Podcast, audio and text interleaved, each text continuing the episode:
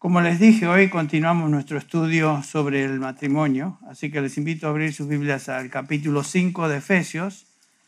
Nos encontramos ahí y hoy enfocándonos en particular eh, sobre la función del esposo como líder del hogar, líder del matrimonio. Hemos visto ya por semanas, estudiado que basándonos en el pasaje que leímos al inicio, de la creación del matrimonio, eh, Dios diseñó que el hombre fuera el líder del hogar, el líder de la, de la relación matrimonial y diseñó, hizo a la mujer para ser compañera idónea de su esposo, lo que acabamos de leer en el capítulo 2 de Génesis, versículo 18. En el hogar, Dios diseñó al hombre el padre, que sea la persona responsable por el bien de la familia. Por eso Dios creó a Adán primero y, le hizo notar a Adán que no era bueno que estuviera solo. Por eso le hizo nombrar a los animales del campo y toda, toda criatura, Adán la nombró y le dio nombre y por supuesto cada, cada machito tenía su hembrita y así sucesivamente, perro, perro, gato, gato. Eh, mono, mona, etcétera, etcétera. Pero cuando llegó a él se da cuenta que está solo y dice el Señor que no es bueno que el hombre esté solo, por lo tanto le haré una ayuda idónea y crea a Eva, su mujer, no de sus pies, no de su cabeza, sino, noten ustedes, el costado de su cuerpo. Y la mujer se convierte entonces, por diseño original, en ah, ayuda complementaria al esposo, que es lo que hemos visto ya por algunas semanas. Pero en el hogar, en el matrimonio, Dios estableció que el hombre fuera el líder. Así que vamos a dar lectura una vez más a los versículos 22 al 33 de Efesios 5. Dice así el apóstol Pablo. Efesios 5, 22 hasta el 33. Las mujeres estén sometidas a sus propios maridos como al Señor porque el marido es la cabeza de la mujer, así como Cristo es la cabeza de la iglesia, siendo él mismo el salvador del cuerpo. Pero así como la iglesia está sujeta a Cristo, también las mujeres deben estarlo en todo a sus maridos. Maridos, amad a vuestras mujeres, así como Cristo amó a la iglesia y se dio a sí mismo por ella, para santificarla haciéndola, habiéndola purificado por el lavamiento del agua con, con la palabra, a fin de presentársela a sí mismo una iglesia en toda su gloria, sin que tenga mancha, ni arruga, ni cosa semejante, sino que fuera santa e inmaculada. Así también deben amar los maridos a sus mujeres como a sus propios cuerpos. El que ama a su mujer, a sí mismo se ama, porque nadie aborreció jamás su propio cuerpo, sino que lo sustenta y lo cuida, así como también Cristo a la iglesia, porque somos miembros de su cuerpo. Por eso el hombre dejará a su padre y a su madre y se unirá a su mujer y los dos serán una sola carne. Y eso es referencia a Génesis 2.24 que leímos hace un ratito. Grande es este misterio, dice Pablo, pero hablo en referencia a Cristo y la iglesia. En todo caso, cada uno de vosotros ame también a su mujer como a sí mismo y la mujer respete a su marido. Otra vez, esta es la base del matrimonio.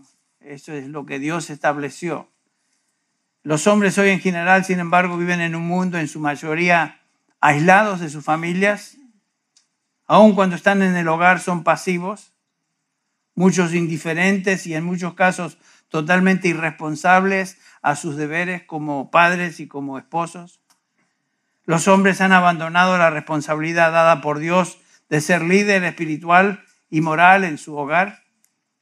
Y este abandono, por supuesto, ha causado todo tipo de impacto devastador en las familias, en los hogares, a todo nivel. Ya hace unos años, compartiendo el tema del matrimonio compartí también con la congregación esta carta que me gustaría leer otra vez. Es la carta de una mujer que expresa justamente lo que acabo de decir acerca de los varones, de los esposos que abandonan el hogar, ya sea literal o espiritual o emocionalmente hablando. Y dice así esta mujer, escuchen las palabras. Esta es la carta que ella escribió. Esto se imprimió en una revista cristiana hace unos años. Dice así, los niños ya están en la cama. Esta noche no hay nada en la tele. Le pregunté a mi esposo si le importaba apagarla. Quizá esta noche podamos conversar. Me refiero a tener una charla que va más allá de mi pregunta acostumbrada con la respuesta entre labios de mi esposo o una respuesta absoluta. Oro en silencio. Por favor, oh Dios, permite que se abra. Tomo la iniciativa una vez más. Mi corazón late fuertemente. Oh, ¿cómo hago para comenzar? ¿Qué puedo decir esta vez? No quiero tener una conversación profunda, simplemente algo. Eh, al abrir mi boca, ella continúa, él se, pone de pie y se va a la recámara, la puerta se cierra detrás de él, la luz se apaga y también mi esperanza. Y continúa. Me siento sola en el, en el sillón. Mi corazón comienza a doler. Estoy cansada de estar sola. Pienso, estoy cansada, lo he estado por años. ¿Por qué estoy sentada sola? Mi tristeza da lugar entonces al enojo. Estoy enojada y cansada de vivir con un cobarde. ¿Quieres saber, ¿quieres saber algo? Hace la pregunta. Me tiene miedo. ¿Percibes hostilidad en mí? Así es. Estoy cansada y harta de vivir en un mundo de hombres pasivos. La carta continúa diciendo, a mis dos hijos les gusta el deporte. Son bastante buenos, bastante buenos. Podrían ser mucho mejor si su padre les diera un poco de su preciado tiempo y jugara con ellos. Pero está demasiado ocupado.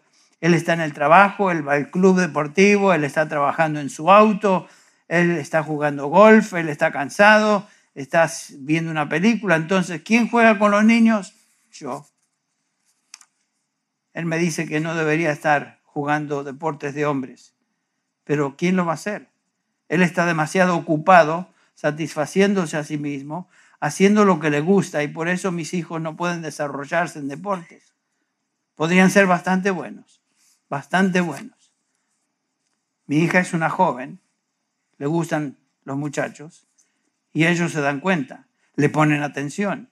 Ella responde, sé que lo que le espera por el trato con ella, pero no es a mí a quien ella quiere, es a su papá.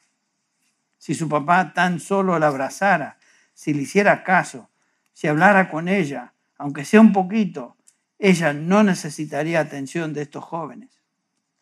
Pero no es así. Ella busca en otros lugares atención y cariño y realmente no hay nada que yo pueda hacer. Una madre sola no es suficiente. Los hijos necesitan a un padre y no solamente un cuerpo caliente, una presencia silenciosa, pasiva.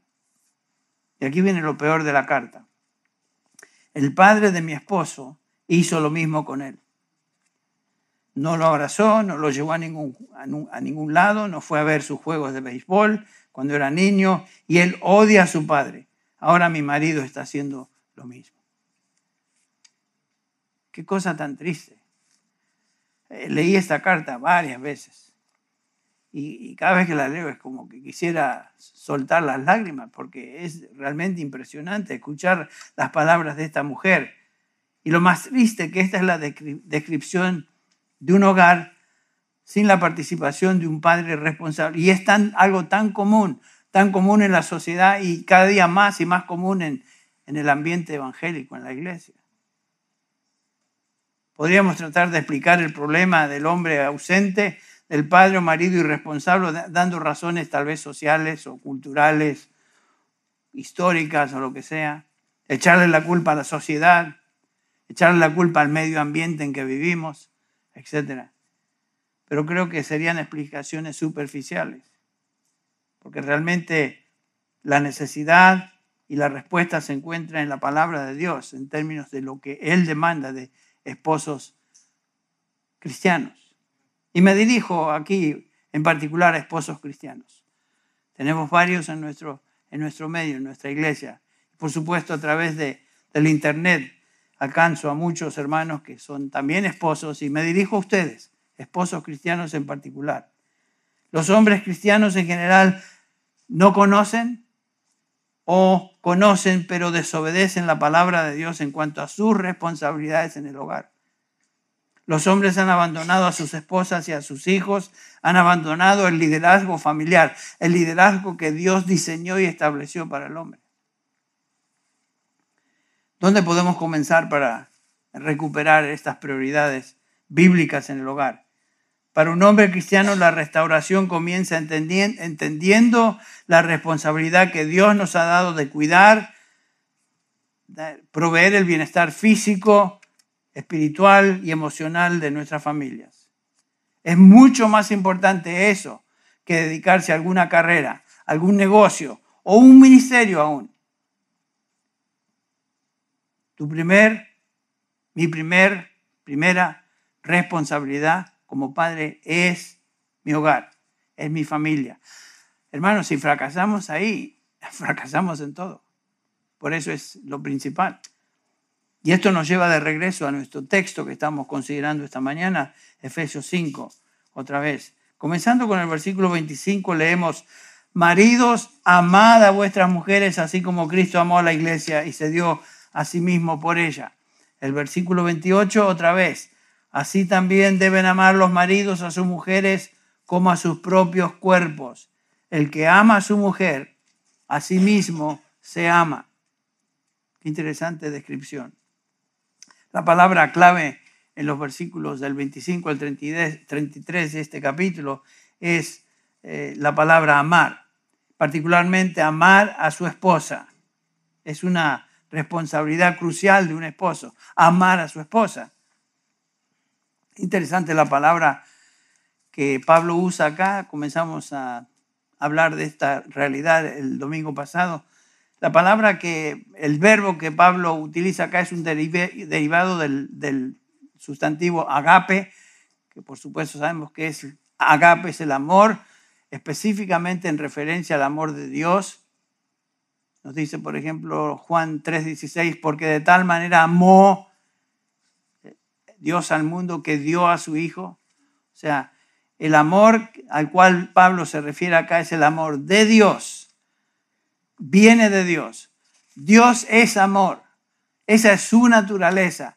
Y un hombre sin el Espíritu Santo de Dios no puede amar de esta manera naturalmente.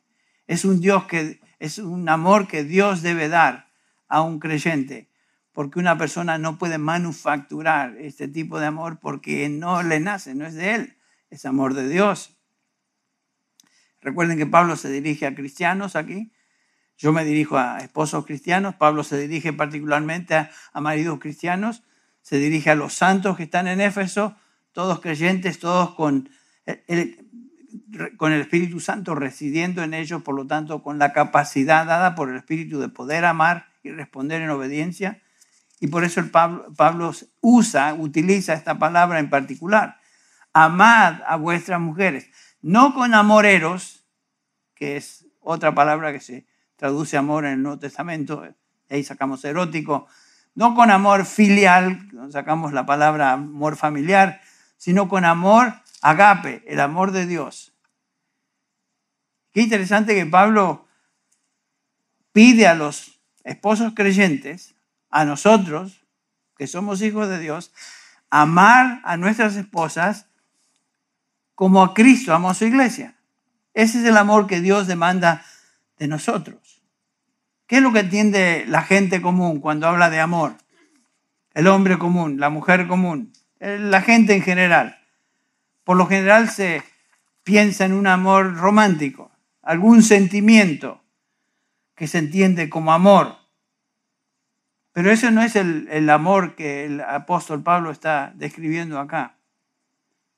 Por lo general este sentimiento romántico eh, lleva a veces a una conducta irracional, es una emoción que viene y se va, sube y baja. Eh, Pablo no está hablando de eso. Cuando la Biblia nos habla del amor de un esposo para con su esposa, nos da un ejemplo tangible, un ejemplo concreto, así como Cristo amó a su iglesia. Ese es el amor. eso es una, una demanda mayúscula.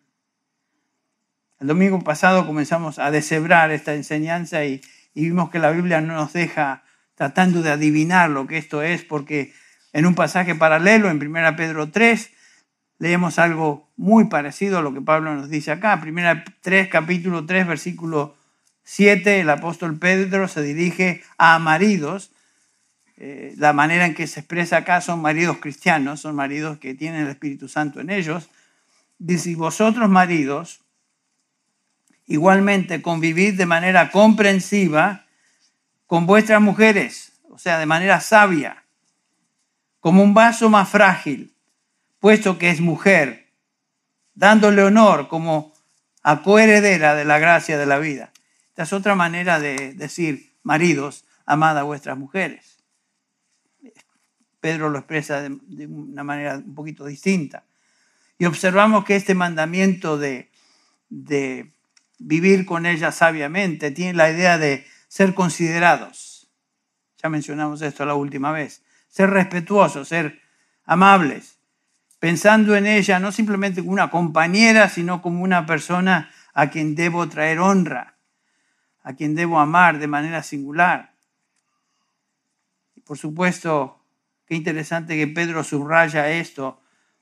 Debemos honrarla y considerarlas como vaso más frágil.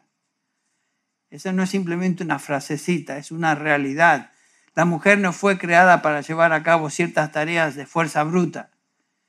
Eh, la mujer no fue diseñada para ir a la guerra. La mujer no fue diseñada, aunque lo pudiera hacer, para cambiar llantas. Y estoy dando simplemente ilustraciones. La mujer es un vaso más frágil por ser mujer, dice Pedro, o sea, por diseño, por creación somos iguales delante de Dios en términos de nuestro valor espiritual. Dios nos ama y nos salva de la misma manera, tanto a mujer como a hombre. No hay diferencia entre una mujer y un hombre en términos de su valor espiritual ante Dios, pero sí hay diferencia en cuanto a nuestras funciones, nuestros roles que el Señor nos ha dado a cada uno. Yo no puedo pretender ser mujer, ni una mujer puede pretender ser varón aunque hoy en día noten que esos, esas distinciones están desapareciendo socialmente hablando y culturalmente hablando, lo cual nos hace ver que el enemigo de nuestras almas, el mismo diablo que tentó a Eva, trata de destruir lo que Dios estableció.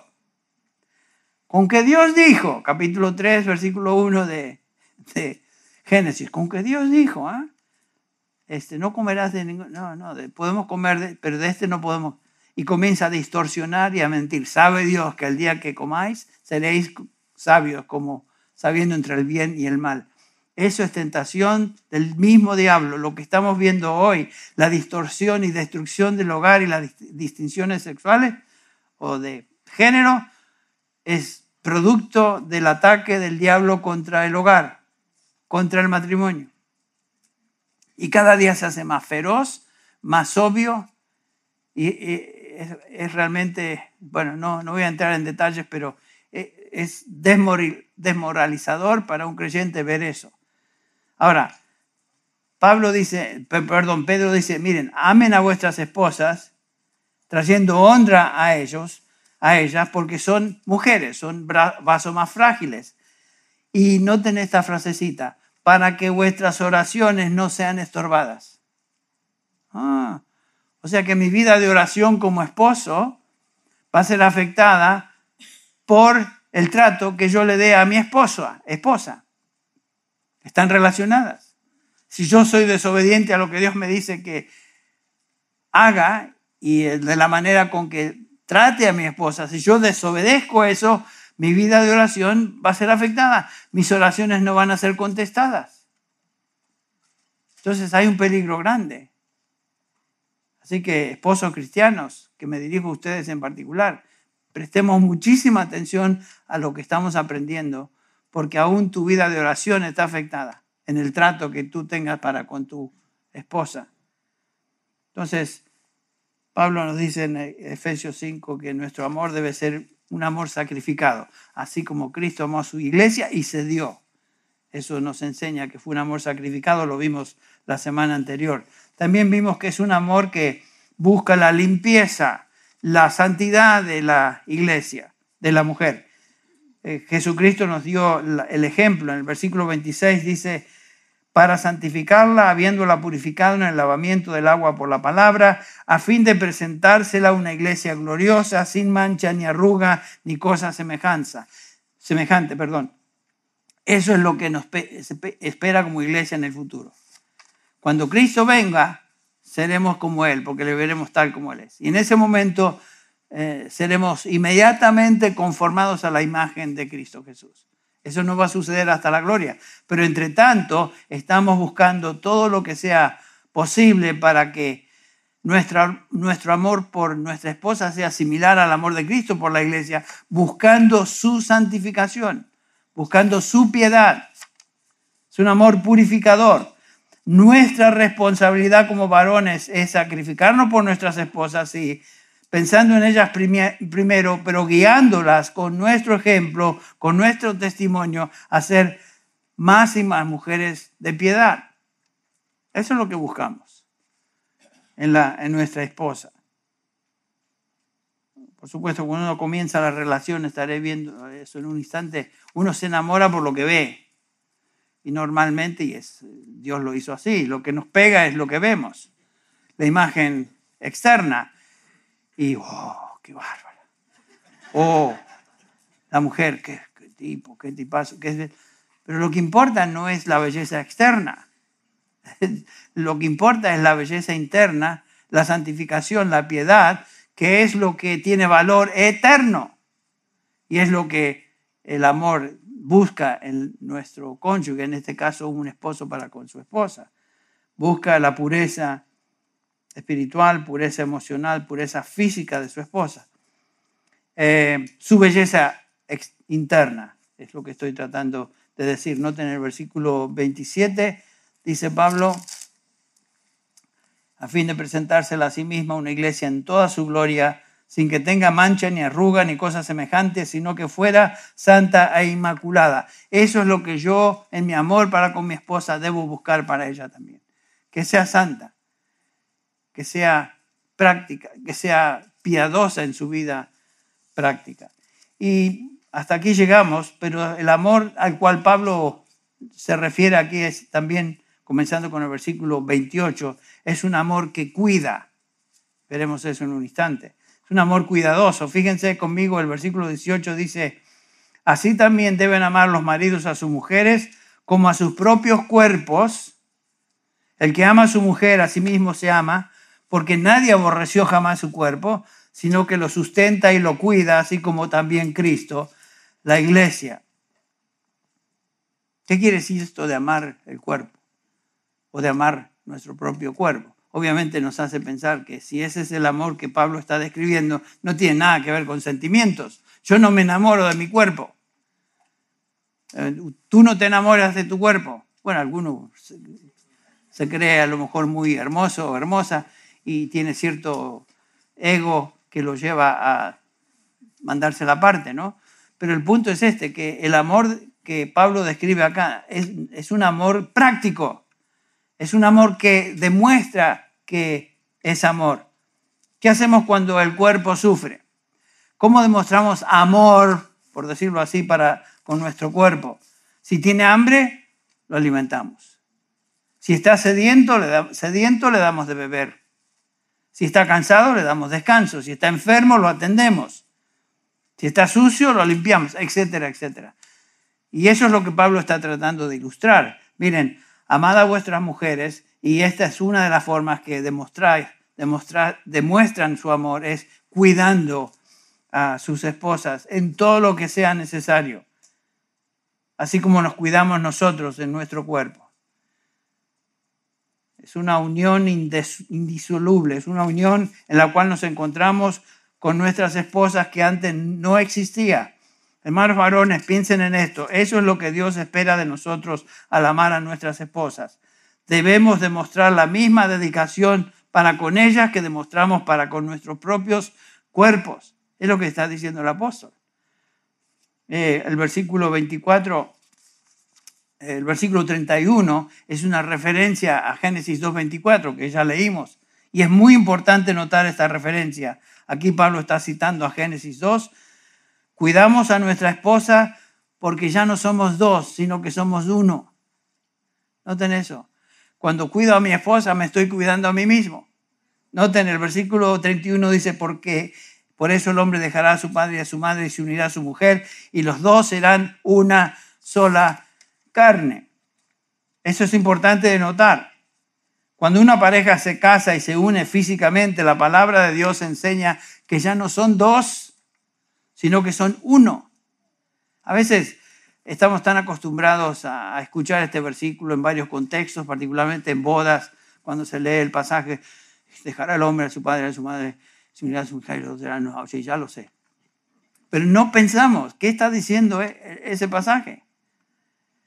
En la matemática divina, ya no somos dos, sino que somos uno. Noten eso.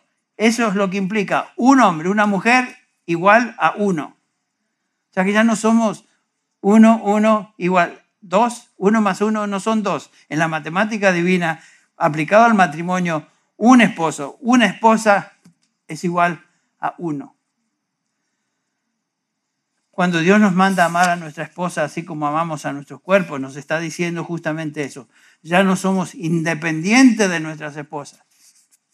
Somos un cuerpo con ellos. Por eso la carta que leí al inicio tiene tanto impacto cuando nos damos cuenta de lo que estaba pasando en este hogar y pasa en miles de hogares, que el tipo se cree que es solo. El tipo hace lo que quiere, cuando quiere, va al club, este, va con sus amigos, va a arreglar el auto, va a hacer lo que sea, pero todo es él, él, él, él, él. O sea, ha abandonado su relación del hogar y no se da cuenta, si es cristiano, que su deber es para con su esposa y amar a su esposa, así como Cristo ama a su iglesia. Es muy posible que en el caso de la carta que leí, el esposo ni siquiera era creyente, era cristiano. Pero si las necesidades de mi esposa no son satisfechas, mis necesidades tampoco lo serán. Cuando tu esposa es cuidada, ella es feliz y como resultado tú eres feliz. Ese es el punto. Bárbara a menudo me recuerda de un letrerito, que vio, este, no sé dónde lo vio, tal vez lo vio colgado, una de esas como textos bíblicos así que se encuentran por ahí, que dice así, if mama ain't happy, no one is happy. Si la mamá no está contenta, nadie está contento. Y no sé, estará en los libros apócrifos a lo mejor, pero la persona que escribió esto era sabia, sabía lo que estaba diciendo. Y es justamente eso. Aunque no se basa en la escritura, es, es correcto. Esposos, ustedes quieren ser esposos felices, y eso es verdad. Traten a sus esposas como a ustedes mismos se tratan. Ese es el punto. Con cuidado. Como matrimonios cristianos tenemos que recordar que nuestra esposa no es solamente uno con nosotros por acción o unión matrimonial, sino que ella también está unida a Cristo si es creyente. O sea que ya no estoy lidiando solamente con mi esposa, sino que estoy lidiando con parte del cuerpo de Cristo al cual ella pertenece. Yo pertenezco al cuerpo de Cristo, yo, mi esposa pertenece al cuerpo de Cristo y en la manera que yo trato a mi esposa, estoy tratando a la iglesia. Estoy tratando al mismo Señor.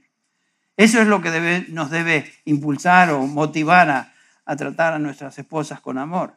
Si tú no amas a tu esposa a través de tu cuidado de ella, vas a ser miserable, no hay duda. Y como Pedro nos dice, tus oraciones serán estorbadas, bloqueadas.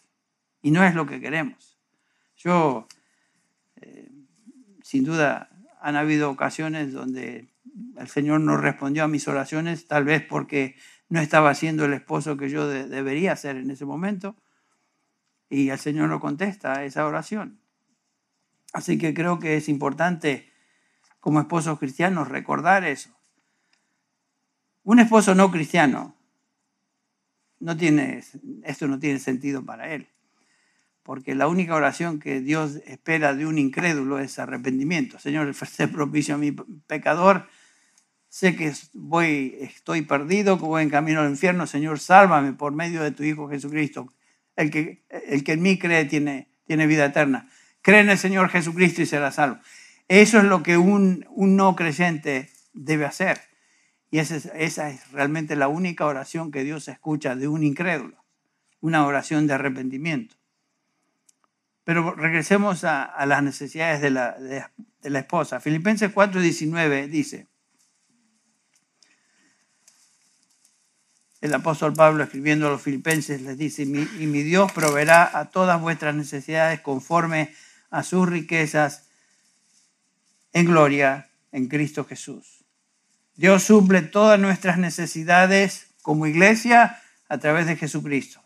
No todo lo que queremos, sino todo lo que necesitamos. De la misma manera como esposos cristianos, cuando descubrimos una necesidad en la vida de nuestra esposa, debemos suplirla. Eso es lo que Pablo está enseñando. ¿Qué es lo que ella necesita? Bueno, pienso que un proyecto interesante sería descubre lo que tu esposa necesita. Pregúntale. Oye, esto es muy así latino. Oye, amor. Bárbara y yo no, nos hablamos. Ella me dice querido. Siempre me dice, oye, querido. Porque le, le gustó el nombre ese querido en español y quedó desde que éramos recién casados. Pero ¿qué es lo que tu esposa necesita? Pregúntale, a lo mejor te, te sorprendes en lo que te dice. Ahora, una cosa de prestar atención es lo siguiente, que si, si tu esposa está repitiendo algo una y otra y otra y otra vez, eso posiblemente sea una necesidad de tu esposa. Por ejemplo, las esposas dicen, oye, lo voy a decir en inglés porque como Bárbara me habla a mí, do you love me? Todo el mundo entiende eso. O sea, ¿me amas? Ay, otra vez la pregunta. ya te dije como diez mil veces que sí. Por supuesto que te amo. Bueno, eso no es lo que necesita ella. Que yo le insista mil veces, diez mil veces, cuarenta mil veces y que lo diga en ese tono. Lo que la esposa está diciendo es, ¿me amas? ¿Cómo lo demuestras? ¿Cómo lo, estás demostrando? Es ahí donde Ahí está el detalle, Neato, diría, diría Cantinflas. Ahí está el detalle. Y entonces eso es lo que tenemos que saber. ¿Qué son las necesidades de nuestra esposa? No, no pretendo saberlas todas, pero debemos descubrirlas. Este año van a ser 50 años de casados y todavía estoy descubriendo cosas que se me habían pasado. Así que hay esperanza. Entonces, si la esposa nos recuerda algo, una y otra vez, no es suficiente decir, sino hacer. Eso es lo que el apóstol Pablo nos está enseñando, demostrarlo. Quiero que observemos dos palabritas en el versículo 29 del capítulo 5. Eh, las dos palabritas son sustento o sustentar y cuidar. Sustenta y cuida. Sustenta quiere decir alimentar. Es una palabra que primordialmente se usaba para referirse a criar hijos, sustentar a los hijos. Aparece en el capítulo 6, versículo 4, cuando dice, vosotros padres no provoquéis a ir a vuestros hijos, sino criadlos, ahí está la palabra, en la disciplina e instrucción del Señor.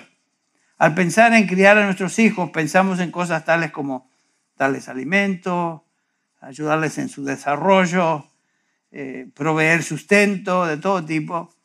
Pero la pregunta es, ¿pensamos de la misma manera en nuestras esposas o se nos pasa?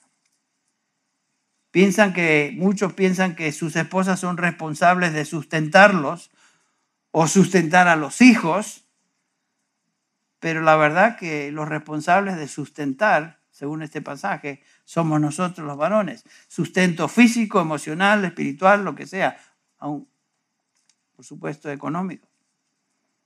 La palabra cuidar, la otra palabra que quiero que veamos, quiere decir dar calor.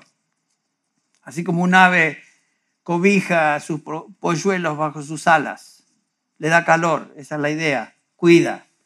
Y Pablo usa esta palabra en tesalonicenses en referencia a la madre que cuida a sus hijos.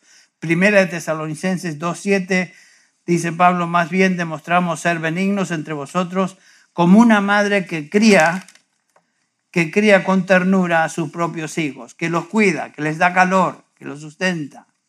Esa es la idea.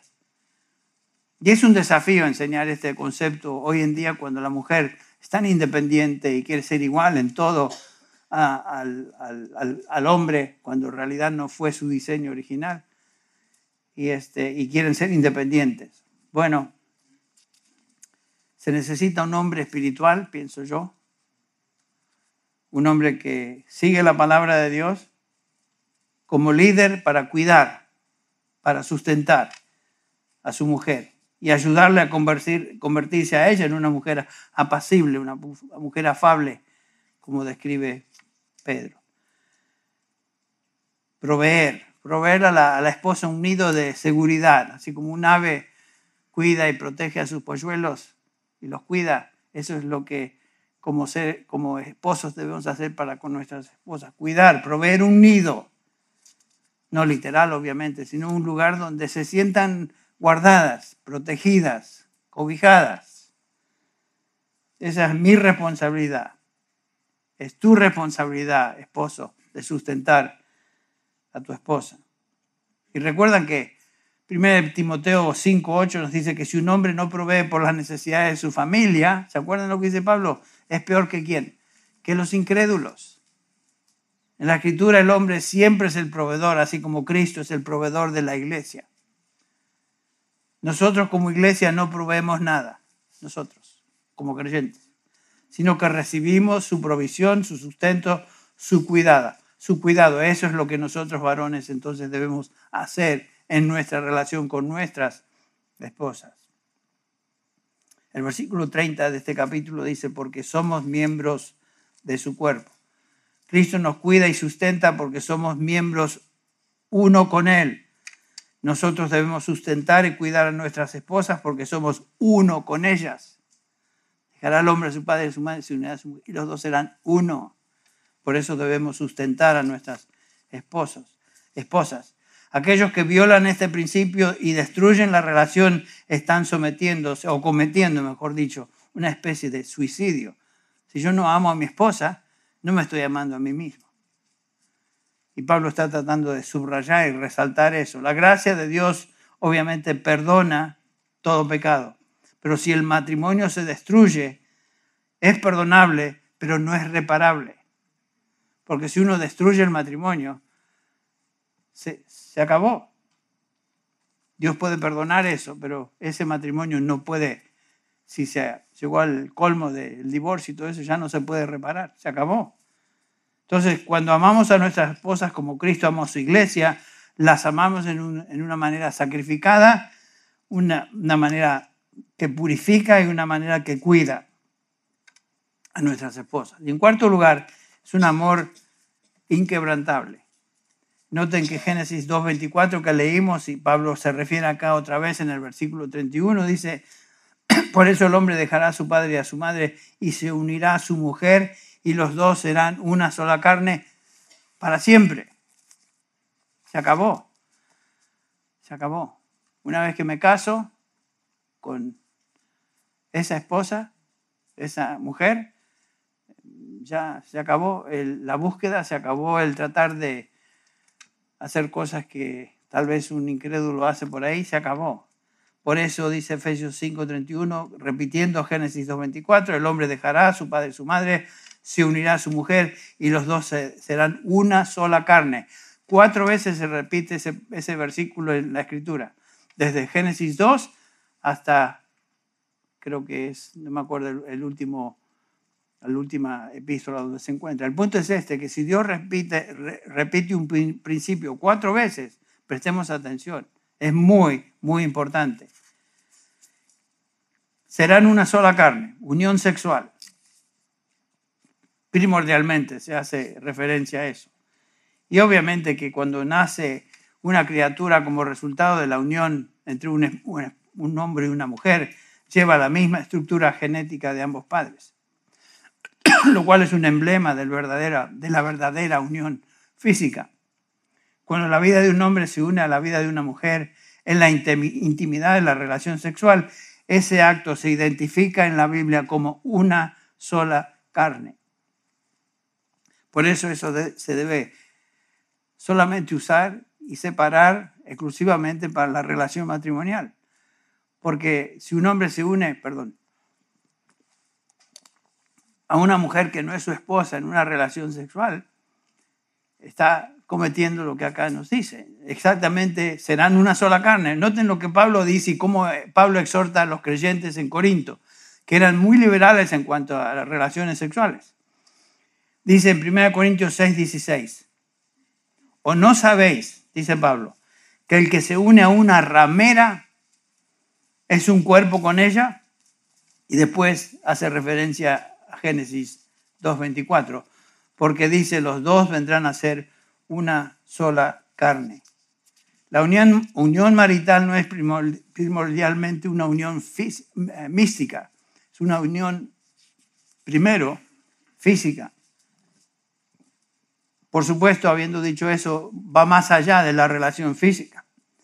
Ciertamente envuelve todo lo que tiene que ver con la persona, pero comienza con lo físico. El diseño divino, el hombre y la mujer se unen perdiendo su identidad personal, individual, y se unen ahora llegando a ser una nueva identidad, como pareja, para siempre. Por eso el Señor Jesús en en Mateo 19, 6 dice, lo que Dios une o lo que Dios ha unido, no lo separe el hombre, haciendo referencia a Génesis capítulo 2 también. Por esta razón Dios odia el divorcio, porque destruye una relación indisoluble e indivisible. Dice el pasaje, dejará, el versículo 31, dice una palabra muy intensa, dejará el hombre a su padre y a su madre y se unirá a su mujer es un verbo muy, muy fuerte cuando dice dejará, dejar, abandonar. Y se unirá a su mujer, lo cual quiere decir se pegará, quedará pegado a su mujer. Así como uno pega dos trozos de madera con cola, así es la cosa. Primero separados, luego pegados, y eso es para siempre. Para siempre. Y Dios odia el divorcio. Lo veremos en Malaquías en un segundo. Yo recuerdo cuando enseñaba hogar cristiano en, el seminario en México, que los estudiantes me hacían ver que en el contexto mexicano, de cultural mexicano, existe una, una, una manera de pensar un poco extraña cuando las madres todavía quieren tener una relación muy estrecha con sus hijos y mantenerlos bajo la falda y he escuchado esto literalmente, que madres le han dicho a sus hijos, acuérdate que tú tuviste madre antes que mujer.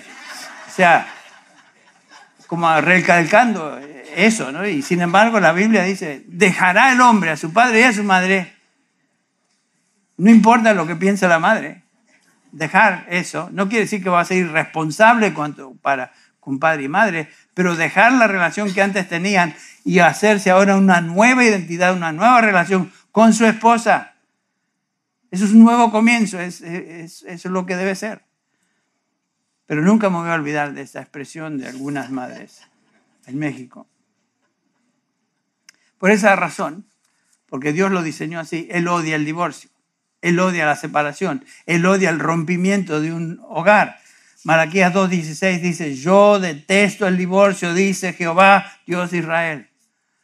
No solamente que no le gusta, detesta, lo odia. Toda cosa que destruya la unión matrimonial.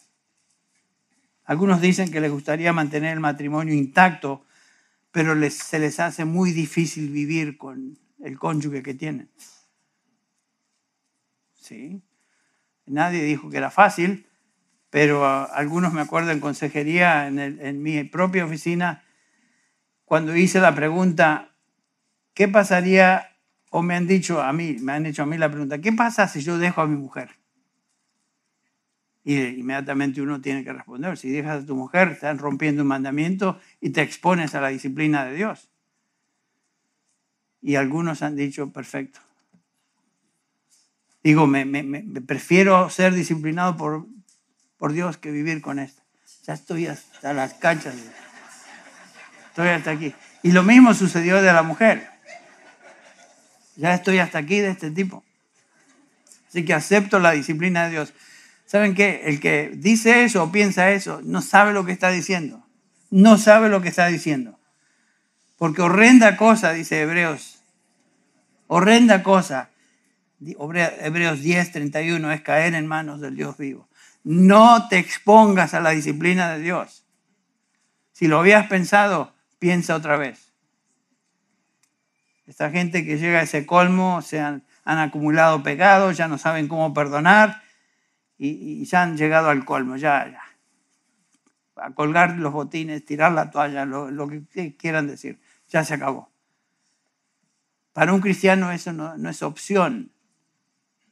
¿Entendemos? ¿Cuántas veces nos perdona el Señor? El Señor nunca va a decir, estoy harto con este. Ya le perdoné demasiadas veces, ya, no, no lo aguanto, así que lo voy a descartar. Jamás, jamás puede un hombre deshacerse de su esposa. La pregunta es, ¿puede Cristo deshacerse o divorciarse de su iglesia, de su esposa, la iglesia? No, imposible. Y aquí tal vez hacer un giro pequeño y hablar a los jóvenes con los minutos que me quedan que no son muchos. jóvenes o parejas que están buscando casarse, pongan mucho cuidado en quién escoges para, para ser esposo o esposa. Porque la escritura dice eso es para siempre, es para toda la vida. No hay opción si eres cristiano. Y a lo mejor tú estás pensando, eso me pone un poco nervioso debería ponerte nervioso porque es lo que Dios dice. Debes tener cierto temor. Cuando uno se enamora, y ustedes saben lo que es, todos hemos pasado por momentos de cuando estamos y, y, vemos pajaritos y angelitos flotando y quién sabe qué cosas. Este, pensamos que mientras tenga esos sentimientos todo va a ir bien. No es así. Esos sentimientos están hoy y desaparecen mañana. Así que por favor, jóvenes, tengan mucho cuidado, muy sabios en escoger con quién se van a casar. Algunas sugerencias serían, vive, anda en el Espíritu. Y acuérdense que hablamos con la, la definición de ser lleno del Espíritu, es simplemente ser obediente a la palabra de Dios. No te preocupes de encontrar la persona correcta, preocúpate en ser la persona correcta. Tú, no te preocupes el otro. Pero si ese es el caso, investiga, piensa, ¿qué reputación tiene la otra persona? ¿Qué, ¿Qué, dice la gente de él? ¿Qué dicen sus familiares? ¿Qué dicen sus padres? ¿Qué dicen sus hermanos? ¿Cómo se ha tratado? ¿Es parte de la iglesia? ¿Qué dicen los hermanos que le conocen bien? Es muy importante saber, porque no hay paso atrás. Una vez que uno se casa, cuando el pastor dice, os declaro marido y mujer, se acabó. Uno, de ahí en adelante, no hay separación. Algunos piensan, bueno, es que cuando, a lo mejor no es creyente, pero pienso que cuando me case lo voy a llevar a la iglesia. Y, se va a convertir. ¿Cómo va a entrar el matrimonio con esa actitud? La, escritura claramente nos enseña que es prohibido para un creyente unirse en yugo desigual con alguien que no es creyente. Prohibido. 2 Corintios 6, 19. 6, 14, perdón, y 15. Entonces, no pienses que lo vas a convertir. No. Esa no es tu función. Tú no eres la persona que va a llevar a, a, este esposo a los pies de Cristo. Puede ser que suceda, pero no entres al matrimonio pensando de esa manera. Observa las amistades de esa persona, con quién se asocia, observa su, guardarropa, cómo se viste. Eso indica bastante de la persona. ¿Qué dicen los amigos? Etcétera. Entonces, dejar al hombre a su padre y a su madre y se unir a su mujer es algo muy serio. Es un paso, el paso más importante en la vida de un creyente. ¿Quién va a ser la persona que va a ser mi esposo o mi esposa. Y hay que escogerlo con muchísimo cuidado. Y noten lo que dice Pablo acerca del, del matrimonio en el versículo 32. Grande es este misterio, pero hablo en referencia a Cristo y la iglesia. ¿Por qué debo amar a mi esposa de manera que Cristo amó a su iglesia? Pablo da la respuesta, debido a la naturaleza sagrada del matrimonio. Noten lo que dice Pablo del matrimonio. Es un misterio, pero después agrega, es un símbolo de la relación sagrada que existe entre Cristo con su iglesia. El matrimonio debe ser tratado entonces con reverencia, con asombro por lo que representa. Entonces no entramos a la ligera al matrimonio. No, imposible. Finalmente llegamos al resumen en el versículo 33 y estoy acelerando un poquito, pues se nos va la hora. Versículo 33 dice, repasa todo Pablo diciendo, en todo caso, cada uno de vosotros ame también a su mujer como a sí mismo y la mujer respete a su marido. Esta debe ser la actitud de amor que ambos deben tener desde el comienzo de la relación, durante los años de criar hijos, durante el tiempo cuando los hijos se van, durante la época cuando están solos, como nos quedamos ahora Bárbara y yo, que los chicos ya formaron sus matrimonios. Entonces, Debemos tener esa actitud para con la relación. Si no hemos guardado una lista de ofensas, si nos perdonamos como Dios nos perdonó, si cultivamos un amor sacrificial, si hemos practicado un amor purificador, buscando la belleza espiritual de nuestras esposas, si hemos mantenido un amor cuidadoso, inquebrantable, si hemos entrado al matrimonio con una actitud de reverencia por lo que representa, nuestra relación a Cristo, entonces como esposos seremos recompensados y nuestra esposa será recompensada. recompensada. Este es el amor que Dios pide de nosotros y es posible comenzar donde estamos. Tal vez algunos de ustedes están pensando, bueno, ya pasó mucha agua debajo del puente, pasaron los años, he cometido errores tremendos. ¿Y qué ahora qué hago? Bueno, nunca, si tú eres creyente, hijo de Dios, hija de Dios, no se acabó todo. El Señor te está dando oportunidades. Desde el momento que volvemos nuestro rostro a Dios y pedimos su ayuda y su gracia, Él contesta esa oración. Y Dios nos toma donde estamos y seguimos adelante. Y que sea tal vez el comienzo de una nueva relación con tu esposo o esposa que tal vez no has tenido hasta hoy. Por el simple hecho de pensar y guardar estos principios que encontramos en Efesios capítulo 5. Pero esto comienza con la responsabilidad, está, recae sobre los hombros de los varones, los, los esposos. Comienza cuando cultivamos nuestra propia vida espiritual. Oración, meditación en la palabra, obediencia a la misma, pasito a pasito. Cuando caemos, confesamos, seguimos adelante. Una cosa hago, dice Pablo, olvidándome lo que queda atrás, prosigo al blanco. No pensemos en todos los fracasos, pensemos en lo que nos queda. El Señor nos levanta y vamos con Él. Y el Señor promete sostener nuestra mano y, guiarnos en, ese tipo de decisión para con Él. Me gustaría terminar con una paráfrasis, paráfrasis de Hechos 20:28. Tened cuidado de vosotros y del rebaño sobre el cual el Espíritu Santo os ha puesto para apacentar la, la grey de Dios, dice Hechos 20, 28. Pero me gustaría utilizar ese pasaje como paráfrasis para aplicarlo al matrimonio y decirlo así.